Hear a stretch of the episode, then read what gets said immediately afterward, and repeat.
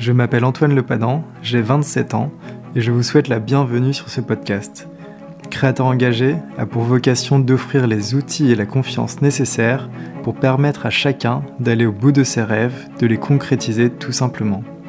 Ce podcast de Créateur engagé vous offre ces quelques inspirations pour, je l'espère, vous montrer que tout est possible à chacun qui rêve, ose, travaille et n'abandonne jamais. Dans ce podcast de créateurs engagés, vous découvrirez des femmes et des hommes de tout âge et de tout horizon qui avaient une idée au démarrage et qui ont tout fait pour aller au bout de leurs rêves. Ils nous racontent à travers ces échanges l'histoire de leur création. Je vous souhaite à toutes et à tous une bonne écoute.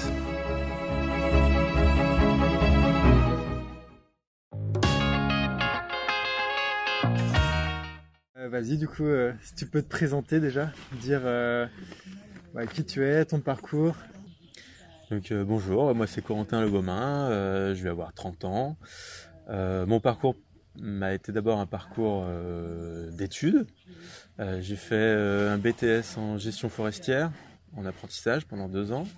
Après j'ai fait une licence pro en apprentissage pendant un an, donc, en aménagement et gestion écologique.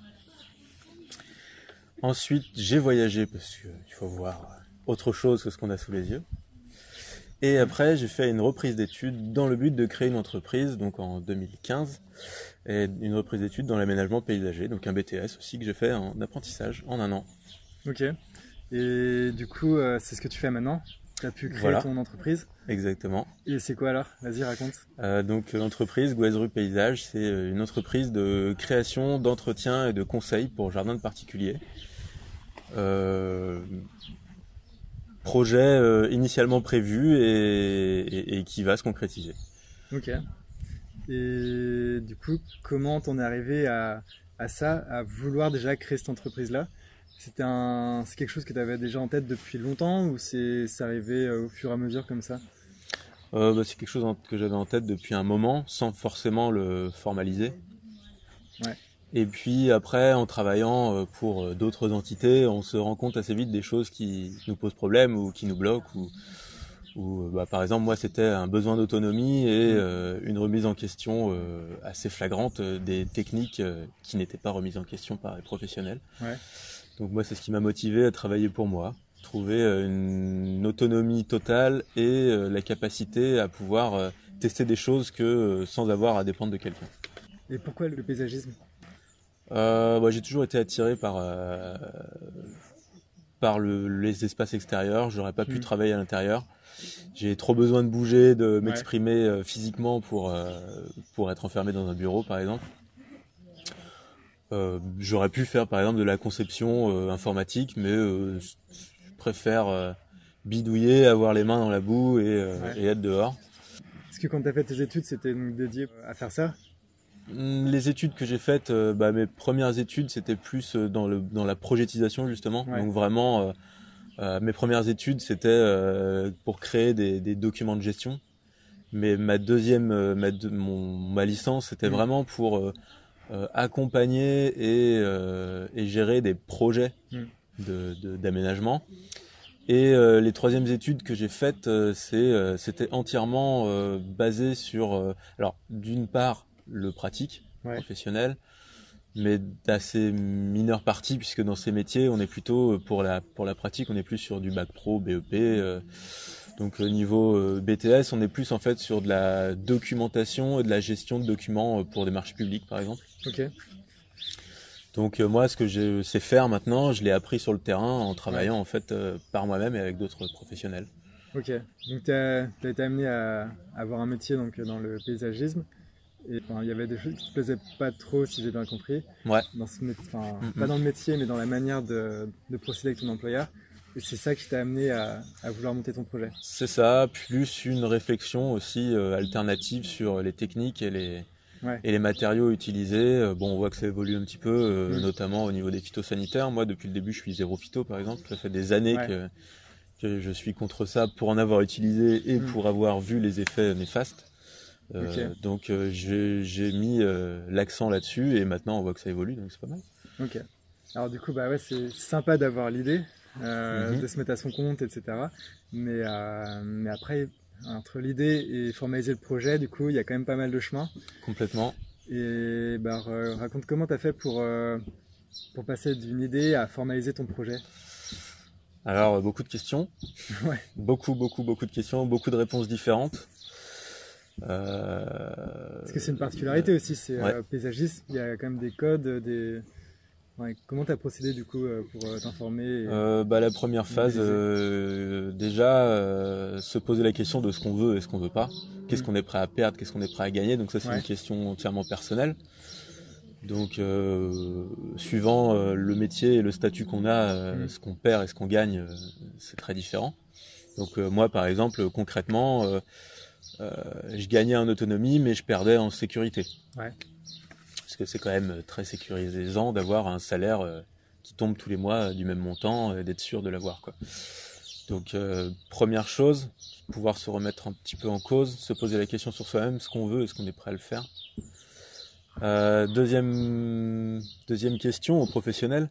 Donc là, c'est là où on arrive peut-être au plus gros, à la plus grosse barrière. C'est qu'en fait, personne ne dit la même chose. c'est très compliqué.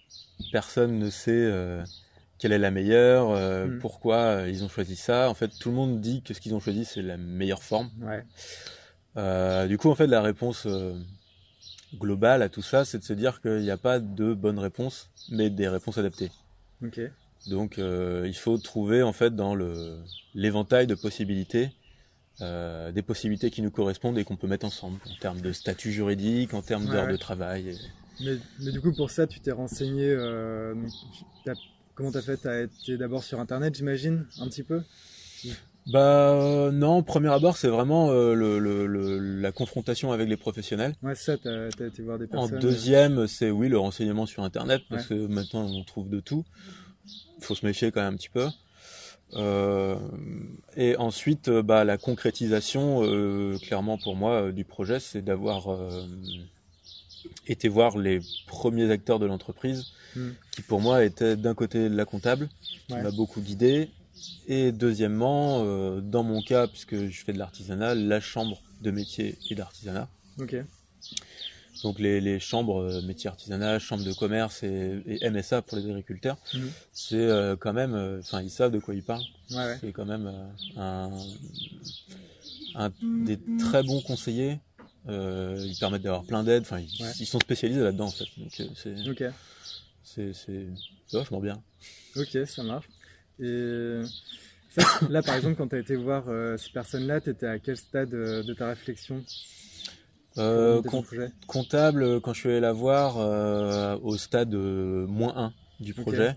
Donc tu as déjà été la voir en, vraiment au tout début. Voilà, pour, pour voir si le projet pouvait être pris en considération déjà. S'il y avait une viabilité économique et à, y trouver. Donc les comptables, ils ont quand même un, en plus ils se connaissent entre cabinets de comptables, ils ont quand même une une vision bon purement économique, mais assez euh, globale de du marché économique qu'il y a mm. sur place. Et euh, bah la, la, CMA en deuxième, euh, ça a été à, à, projet X plus 1, c'est-à-dire que c'était vraiment quand il a fallu concrétiser les choses, que j'avais déjà une idée concrète de ce que je voulais faire, que je savais quel type de statut, par exemple, je voulais avoir. Euh, et clairement, c'est des entités qui proposent le stage de création d'entreprise, qui n'est pas obligatoire mais qu'il faut faire. c'est quand même. ah oui. c'est quand même, c'est plus obligatoire depuis deux ans. Mais on y apprend tellement de choses pour pas se planter quand on crée une entreprise.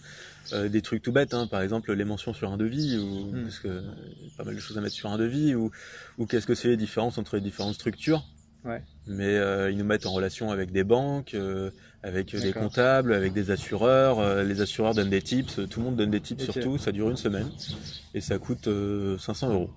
D'accord. Donc moi je l'ai payé avec mon compte de formation par exemple après avoir travaillé. Donc 500 euros une semaine. franchement, je pense que c'est un très très bon investissement. Surtout qu'il est rentré dans mon investissement d'entreprise. Donc euh, c'est très très très intéressant. Et euh, après, en fait, ça permet d'acquérir euh, des aides financières, des prêts à l'honneur à 0%, mm.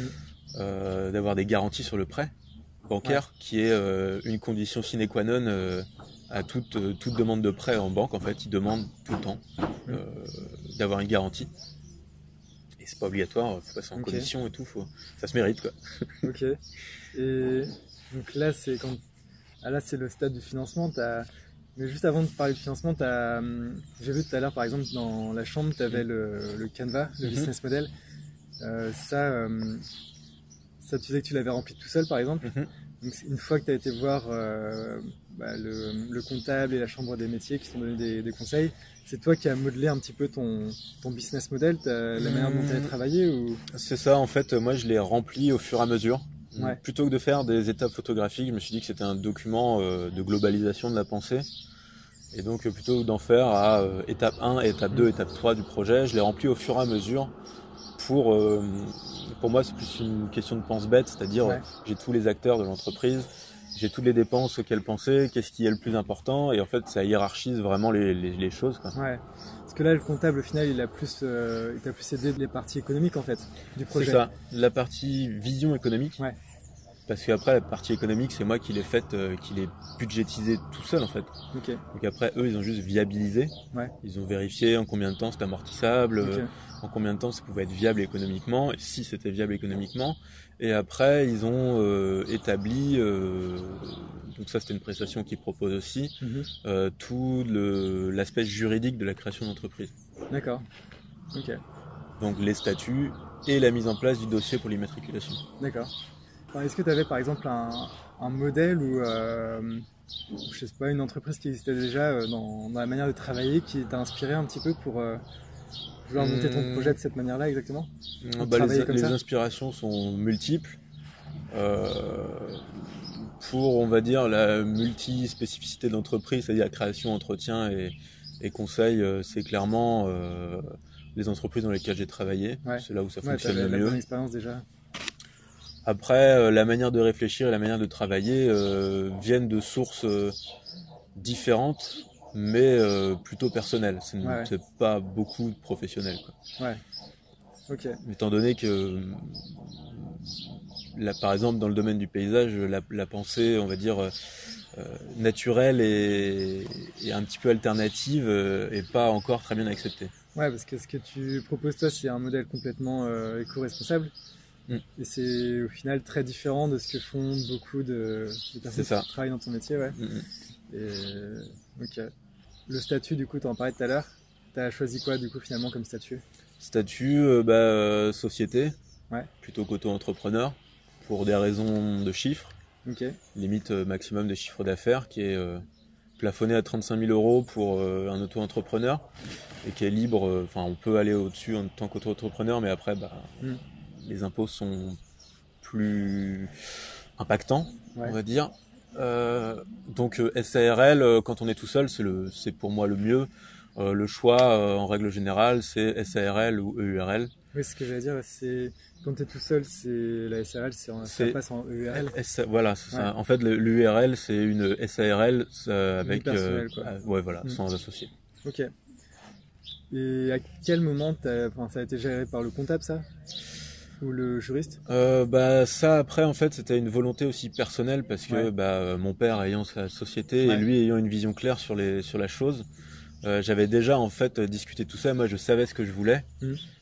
Euh, et donc la la comptable elle a, elle a fait que valoriser en fait euh, mon jugement qui été le bon le plus adapté. Et euh, après dans le statut euh, il y a d'autres choses qui sont déterminées aussi. Il y a euh, par exemple, de quelle manière va être imposée euh, l'entreprise. Ouais. Si c'est spécifiquement une personne ou si au contraire c'est l'impôt de l'entreprise. Ok. Donc euh, moi je suis à l'impôt de la société. Mm. C'est le, le, le moins difficile, on va dire, euh, en gestion comptable. Et quand Ouais. on est tout seul, euh, ça ne nécessite pas euh, d'avoir des impôts di- différés. Quoi. Ok. Et, euh, et à quel moment tu as, eu besoin ou tu as commencé à, à travailler sur le statut, la création du statut? Euh, bah, en fait, euh, la création du statut elle est obligatoire parce que pour créer une entreprise, euh, il faut il faut un, un cabis, donc un numéro identitaire. Et si on veut le cabis, il faut avoir un statut. C'est Ouais. obligatoire. Si on n'a pas de document de statut juridique de l'entreprise, euh, on peut pas avoir de cabis et sans cabis on ne peut rien avoir, euh, ni matériel, euh, ni euh, client, ni quoi que ce soit. Et tu l'as fait du coup juste euh, juste avant de pouvoir euh, partir sur le terrain en fait. Voilà, Ouais. c'est ça, Ok. T'avais déjà créé tout ton modèle euh, avant. complètement. Bah, l'obtention du cabis, c'est vraiment la, la- Hmm. la dernière chose Ouais. mise en place. Euh, bien que euh, quand l'entreprise est en, est en cours d'immatriculation, c'est-à-dire Hmm. que le, la demande de cabis est envoyée, on peut déjà envoyer des devis, on appelle des proforma, D'accord. c'est-à-dire des devis mais sans euh,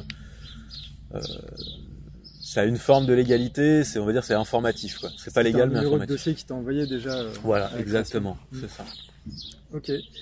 Et tout à l'heure, tu as commencé à parler du financement. Mhm. Quand tu te lances dans une, dans une entreprise à ton compte, bah, c'est ça a une forme de légalité c'est on va dire c'est informatif quoi c'est pas légal un mais numéro de informatif dossier qui t'a envoyé déjà. euh, voilà exactement c'est ça Ok. Et tout à l'heure, tu as commencé à parler du financement. Mhm. Quand tu te lances dans une, euh, dans une entreprise à ton compte, bah, c'est quand même un risque au final, exactement donc, euh, financier. Euh, comment comment tu as géré ça? Parce qu'au démarrage, forcément, tu as besoin d'un petit peu de fonds pour te lancer. C'est ça. Alors là, on arrive euh, à vraiment euh, une des questions euh, qui se pose aux professionnels et où tout le monde a une réponse différente. Mm. Est-ce qu'on emprunte de l'argent ou est-ce qu'on n'emprunte pas de l'argent? Donc j'imagine que là, c'est chacun voit un petit peu comme il veut. Mm. Euh, moi, j'ai fait le choix de faire un emprunt bancaire. Hum, Donc l'emprunt bancaire, les conditions, c'est la garantie et un apport personnel de 25% du prêt. Donc euh, il faut avoir un petit peu d'argent de côté. Ouais. C'est pas donné à tout le monde. Enfin, ça dépend toujours de, du, du prêt, quoi, Ouais, parce que du montant du prêt. là, en l'occurrence, tu as besoin d'acheter du matériel, etc. Donc, ça, as quand même un coût. euh, C'est ça. C'est ça. Bah là, on est euh, au démarrage euh, 30 000 euros d'investissement. Donc 7 500 euros Ouais. d'apport, 25%. Donc euh, ça, c'est euh, bah, le besoin de travailler un petit peu avant de créer une entreprise quand même pour pouvoir mettre des sous de côté. Quoi. Ouais, ouais. Si on n'a pas de, de patrimoine financier, ouais, c'est compliqué un petit peu. Ok. Et comment tu as fait pour, euh, pour monter ce dossier financier, justement, pour pouvoir obtenir euh, les prêts, euh, obtenir des financements, des aides, des primes si tu as pu en avoir? Comment tu as fait pour monter Alors, ton dossier, faire les démarches? Euh, pour, euh, pour le dossier, donc bah, la comptable est Ouais. très bonne aide c'est pour ça. facile, ouais. Voilà, donc elle, elle sait, en fait, elle connaît tous les rouages du Mm. système, donc euh, elle facilite vraiment beaucoup les choses et nous, on n'a plus qu'à remplir le dossier en fait. Ouais. Donc moi, ce que j'ai fait, c'est que en premier abord, euh, j'ai euh, j'ai fait, un- j'ai fait un chiffrage global de ce dont j'avais besoin. Euh, bah, C'est-à-dire euh, pas compliqué, hein, je suis allé voir euh, différents fournisseurs, euh, internet, euh, Mm. J'ai fait des demandes de devis dans tous les sens pour avoir les prix à peu près moyens, sachant que les prix fluctuent en fait. euh, Enfin, sont, ne sont pas les mêmes Ouais. au final que à la, à la Ça, proposition de c'est devis c'est les avantages d'avoir Ouais. euh, en fait moins on a de fournisseurs et plus on a de marge après sur euh, Mhm. sur ce qu'on achète s'ils Ouais. nous font des prix préférentiels D'accord. et euh, donc euh, moi j'ai préévalué mes coûts Euh, donc bah euh, outil par outil matériel par matériel euh, pour arriver à mon chiffre global proposer euh, un document euh, à la comptable qui ensuite elle a, a du coup restructuré sur euh, euh, prévisionnel D'accord. un prévisionnel sur trois ans et Ouais. donc elle a fait l'amortissement euh, tout ce qui est euh, D'accord. global d'entreprise au au début. Quoi. Ok. Et ça, du coup, c'était ton dossier qui t'a permis d'aller demander des prêts à la banque ensuite? Voilà, Ouais. c'est ça. Et, euh, et donc ensuite, pour valider le prêt à la banque, il faut la garantie. Donc là, Ouais. il faut passer devant une commission Ok. qui s'appelle France Active. Donc c'est une commission, euh, là c'est régional. Mm. C'est une commission, moi j'avais une commission de quatre personnes, c'est des banquiers, c'est des comptables, c'est des professionnels, pas forcément du domaine, Ouais. ça peut être des professionnels de tous les domaines. Euh, et puis bah, une personne de l'association France Active. Ok. Et donc il pose des questions sur le projet, il, il- il mesure en fait la pertinence du projet Mm.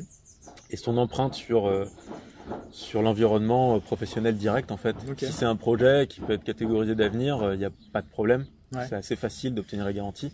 Ouais. Sur un projet, euh, on va dire moins moins respectueux, enfin moins moins différent, moins respectueux, euh, ils vont plus ch- chercher en profondeur sur des chiffres, sur de la viabilité vraiment Mhm. économique.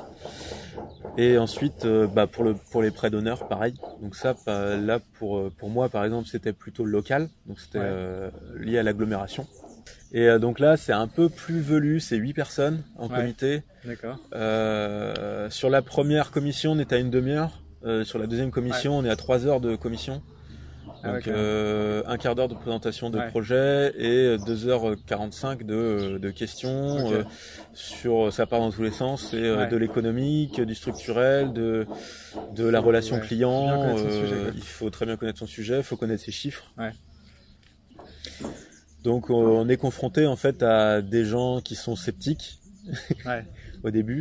et Il faut réussir à les convaincre. cherches la petite bête, euh, Voilà. j'imagine. Exactement. Mais ils sont aussi euh, vecteurs de conseil. Ouais, ouais.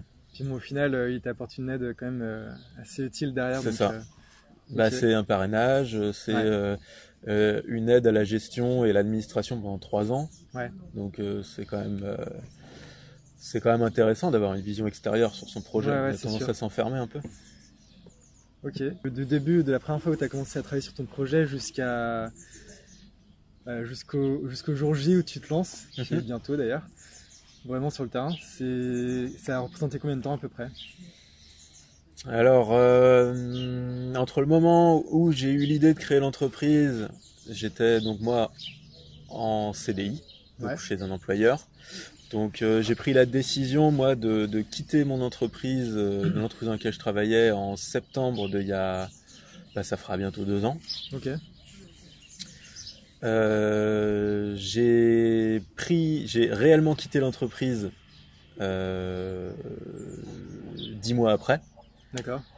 Donc tu avais euh, déjà commencé à travailler. voilà, j'avais déjà commencé à travailler, mais en même temps que de travailler pour une autre Ouais, ouais. entreprise, c'est très compliqué.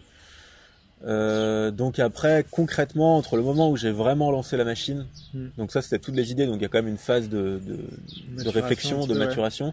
Mais après, une fois la phase d'une maturation passée, euh, les peurs passées aussi, parce qu'il faut, faut pas se leurrer, au début on a quelques appréhensions. Ouais. Euh, donc euh, la locomotive lancée, on est de, de, de début janvier de cette année. Jusque là, euh, bah, euh, deux mois de retard à cause du Covid. Ouais, ouais, ouais. Euh, donc on arrivera à ouvrir début juin, donc sept mois avec le Covid, donc cinq mois sans Covid. Quoi. Ok. Ça marche. Hormis peut-être la période de Covid un peu particulière, est-ce que tu as eu des, des moments un peu particuliers où tu t'attendais pas forcément à ces moments-là pendant la, la création du projet ou des moments un peu plus difficiles ou Ouais, ou justement qui t'ont complètement. surpris euh, dans le bon sens, je sais pas. Euh, bah déjà, euh, les gens qui remettent en cause le projet, ça arrive fréquemment, bah, notamment dans les deux commissions dont, dont- dont j'ai Mhm. parlé. Euh, c'est assez dur de se prendre euh, des réflexions sur un projet euh, qu'on a, qui est notre bébé. Hein, euh. Ouais. Donc euh, quand on a quelqu'un, euh, enfin moi je prends mon cas personnel, euh, chacun se mettra à sa place euh, dans Ouais. un cas qui lui correspond, mais euh, quand on a une vision entièrement euh, alternative, euh, que euh, la vision du métier c'est une passion et un métier, donc euh, Mm. c'est pas seulement l'aspect monétaire qui est intéressant et qu'on tombe Ouais. sur euh, un gros chef d'entreprise, euh, puisque ça se- ça se voit, euh, qui est costard cravate Ouais, sur- lui, il dans son bureau. chiffres en euh, général, donc, euh, voilà, et qu'en fait, euh, concrètement, il remet tout en cause de votre projet en disant que, euh, euh, bon, en clair, c'est nul. ouais. Euh, faut, faut savoir le prendre. Donc, euh, Parce que il déjà, faut du temps, quoi. quand tu te lances, déjà, t'es pas forcément confiant. Voilà. Sur la première fois, donc ouais, ça doit Puis il y a beaucoup d'informations à emmagasiner, il y a Ouais. beaucoup de, de, de cas spécifiques, Mm. il y a beaucoup d'embranchements en fait où il Ouais. faut euh, il faut se heurter à la fin d'un branchement et de se rendre compte que euh, bah, c'est une voie sans issue avant de faire demi-tour pour repartir vers autre chose. Ouais. Donc faut se remettre en question, je pense que c'est peut-être la chose la plus difficile quand on monte un projet qu'on a à cœur. Prendre des avis de l'extérieur euh, avant de se lancer, euh, Ouais, et y être euh, réceptif surtout. Ouais. Parce qu'on peut prendre des avis pour compte le plaisir de prendre des avis, mais ne pas y être réceptif. C'est très important de garder, pareil, de la maturation sur les avis, de pas Mm. prendre de décision et de surtout euh, ne pas euh, perdre patience ou contrôle tout de suite. Pour Ouais. moi, c'est ce qui était difficile, c'est de voir euh, l'inertie en fait de tout ça. Ouais, ouais, ça met du temps à s'en- s'enclencher des fois. C'est ça, surtout quand on, on a un projet qui ne demande plus que validation en fait et que Mhm. tout est très inertique pour, euh, Ouais, pour arriver au résultat final. Est-ce que tu as des conseils pour quelqu'un qui voudrait se lancer, euh, que ce soit dans le paysagisme ou, ou autre chose d'ailleurs? Ouais, bah déjà, euh, pour quelqu'un qui veut se lancer dans le paysagisme, c'est un métier où il faut être passionné. Ouais. Si on n'est pas passionné par ce métier-là et que le but c'est euh, de gagner euh, des 1000 et des 100, c'est possible, mais c'est dédié à une minorité. La part de chance va être plutôt dans le, tomber sur un marché précis qui va permettre de grandir très vite et d'avoir une entreprise très rapide. Voilà, après, si, si quelqu'un est passionné par, euh, par un métier ou qui va être passionné par un métier, bah, le travail du jardin, c'est quand même euh, assez mm. vaste, diversifié pour, pour y trouver euh, une forme de passion, mm. voire plusieurs formes de passion. Il faut avoir du contact client, mais je pense que ça, c'est une réflexion globale dans, dans tout tout type de création d'entreprise. Si on n'a pas de bagou et, et qu'on n'a pas envie de parler aux gens, euh, déjà, euh, c'est mort. il faut pas, euh, il faut pas chercher, pas. Si on n'a pas, si on n'est pas vecteur d'empathie à l'origine, il faut peut-être un petit peu chercher à mm. comprendre les autres personnes. Je pense que c'est très important pour pouvoir mm. déterminer leurs besoins et donc savoir exactement ce qu'on propose. Ah, parce que tu le fais pour toi, mais tu le fais aussi pour les autres. Exactement. Exactement. Les conseils que j'ai à donner pour des gens qui créent des entreprises. Euh, alors, première règle, il faut pas se décourager. Deuxième règle, il faut bien s'informer avec les, les bonnes sources. Hmm. Et les, il y a des sources très faciles pour s'informer. Euh, bah, la CMA, la CCI, c'est des très très bonnes sources. Euh, les conseillers sont très très bien. Ils connaissent tout et ils guident vers tout ce qu'on a à savoir tous les gens qu'on a rencontrés, euh, on peut pas faire d'erreur en fait avec eux. mine de rien, des fois c'est un peu chiant parce qu'ils nous appellent euh, tout le temps pour savoir où on est le projet, mais ça, ça permet d'avoir une trame aussi extérieure et de se faire pousser un petit peu. Euh, il faut pas hésiter à prendre le temps. Je pense que c'est un bon conseil. Il faut pas se jeter euh, peut-être la première dans un projet. Il faut prendre le temps, quitte à se garder du temps pour soi, d'oublier un petit peu ce qu'on fait perdre un petit peu les tensions, prendre du recul, pour s'y relancer avec une vision plus euh, moins fatiguée et plus plus, libre, ouais, plus libre. C'est ça, avoir une vision plus vaste. Et après, euh, faut pas se laisser influencer par ce qui existe, que ce soit des professionnels. Euh, du politique ou, euh, ou de, de, de l'économique, quand on a une idée en tête, je pense qu'il faut tracer son idée pas perdre sa vision personnelle. Et voilà, c'est ça. Et, de toute manière, euh, si l'idée est bonne, les professionnels qui sont en place euh, essaieront toujours de la matraquer, surtout si c'est pas la même que la leur. Hmm. Si elle est dérangeante politiquement, elle sera matraquée parce que euh, ben, c'est comme ça. Au niveau politique, si on dérange un petit peu, on se fait matraquer assez vite. Et en termes de d'économie, l'économie étant fluctuante, faut pas se fixer sur un point précis de l'économie, puisque sinon on se lance jamais quoi. Ouais. Donc euh, il faut juste trouver l'équilibre et savoir si euh, on a envie de manger le monde ou si on a juste envie d'être euh, autosuffisant. Mm-hmm. Chacun après sa, sa préférence et chacun met son, son, son, son, le maximum de disponibilité et de possibilités où il en a envie et à quel degré il en a envie surtout. Mm. Je pense que c'est ça, ouais, l'envie c'est aussi. Hein. Il faut avoir envie. Si on n'a pas envie.